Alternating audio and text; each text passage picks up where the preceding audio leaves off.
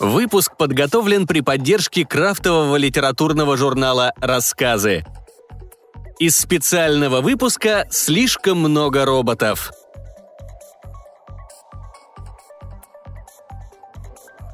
Надежда Алексеева. Черная маска.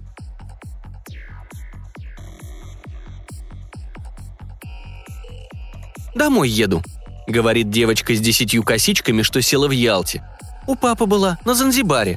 Он в Красном Кресте. Маму почти не видит, а меня в этом году посмотрел». «Да ты совсем не загорела», — отвечаю, и не зная, как поддержать разговор с ребенком, верчу в руках шляпу с широкими полями. «Там не загорают, жарко. В белых домах прохладно. На стенах связки крабов, сухих до хруста, а женщины носят платки», Теплоход кренится. Чайка следует за нами точно воздушный змей. Худые руки девочки держат рюкзак. Из него торчит уголок простой тетради, зеленый, какая у меня была в школе. Помню, я пыталась в ней стихи писать, да не выходила. За Гурзуфом теплоход обходит Медведь-гору. У гротов лодки с рыбаками. Сегодня ветрено, рыба не клюет, но они ждут, курят, смотрят на корабли. На Занзибаре море другое, светло-зеленое, а пляжи как мука. Ступаешь, и нога тонет. Идешь долго, потом оборачиваешься, следы уже ветер сдул. Хм, и ты купалась? Нет, я не умею плавать. Портенит смотрит на нас джунглями сосен с серыми фортами многоэтажек. На утесе за забором черных кипарисов видна красная крыша замка – Княгиня Гагарина и дня в нем не прожила, мечтая о постройке полвека. Пляжи узкие, галечные, серые. На таких следов не оставить. Причаливаем к пирсу, сходит семья. Папа держит за руки сына и дочь, а мама, присев на корточки, пытается их сфотографировать. Моя соседка зевает, отворачивается. «А вы зачем в Феодосию плывете?» «Отдыхать?» — говорю я. Устала от каменных пляжей, хочу на песке изжариться. До красноты.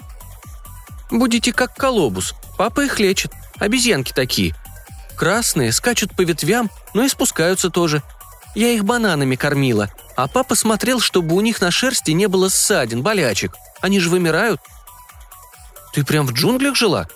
Нет, на море. А папа по вечерам уезжал в лес. Иногда меня брал, когда я не кашляла. Ты болела? «Да, но теперь уже все хорошо». Море сереет. Набережная Алушты в желтых огнях. Длинные иголки сосен, словно золоченые. В белой ротонде концерт. Гитарист перебирает струны ласково, вдумчиво. Хочется тянуть этот вечер по глотку, перекатывать по гортани, замечая, как меняется вкус, согревая горло, и теплеть взглядом.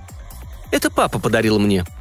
Девочка держит в руках деревянную черную маску с узкими прорезями глаз и приоткрытым красным ртом. Щеки у маски выбелены. Чтобы понять предка, в Африке надевают его маску. И пляшут ритуальные танцы у костра? Уже нет, там теперь полно приезжих. Раньше в каждой деревне был шаман. Он помнил всех предков и делал маску для каждого. Фотографий не было. Надеть бы такую маску и заглянуть в зеркало – с возрастом все больше похожу на отца, угрюмого, одинокого, гневящего Бога за то, что не заглянуть вперед, не подстелить там, где жестко падать. В детстве я слушала, как он стонет по ночам, думала, что у него сердце болит и надо звать скорую. Теперь сама ворочаюсь во сне, свиваюсь узлом от того, что не изменить. Когда мы решили, что рановато для детей, после больницы спала сутками. А муж говорил, что я во сне стонала, едва не выла, как брошенная собака. Теперь у меня и фамилия снова прежняя – Папина. Девочка прикрывает рот маски ладошкой, а затем прячет трофей в рюкзак, довольная, что заставила меня задуматься так надолго. «А виноградники на Занзибаре есть?» Спрашиваю, завидя черные полосы на склонах солнечной долины. Величавые, прячущие ранние желтые листочки, словно первую седину, они и ночью не клонятся от бриза. «Там растут пряности», Гвоздика красно-зеленая, пока не высохнет до черноты, а ваниль и вовсе в стручках. Когда сушат, дышать тяжело. Папа увозил меня из деревни подальше. В Коктебеле ветер норовит разбросать косы моей спутницы в разные стороны. На палубе загорается свет. Глаза у девочки внимательные, даже въедливые. Кожа под ними просвечивает синим. Она кашляет, говорит про аллергию. Наступает ночь. Набережная Феодосии в бусах из огоньков. Теплоход входит в порт. Нахохлившиеся пассажиры встрепенулись, собирают сумки, толпятся у трапа. С причала нам машет женщина в платке в горошек. Моя соседка копается в рюкзаке, словно ныряет в него с головой. Женщина подбегает, прижимает девочку к себе, говорит торопливо, по-южному. «Юлечка, что ж так долго-то? А это медсестра с тобой, да? Хорошо, что отправили проводить. Не делай детям, да еще и после санатория одним. Да ты закоченела вся!» Девочка вырывается и идет вперед, точно убегая от нас. «Ну вот, все лето в корпусе на прогреваниях и нате. Опять сваль тебя астма, разрази ее без. Ох, вот доль-то. Расщу, почитай, одна, да еще и болеет без конца.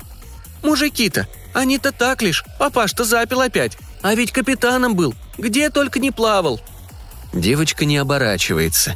Изгибаются и подпрыгивают на ходу косы. Гремит в рюкзаке черная маска –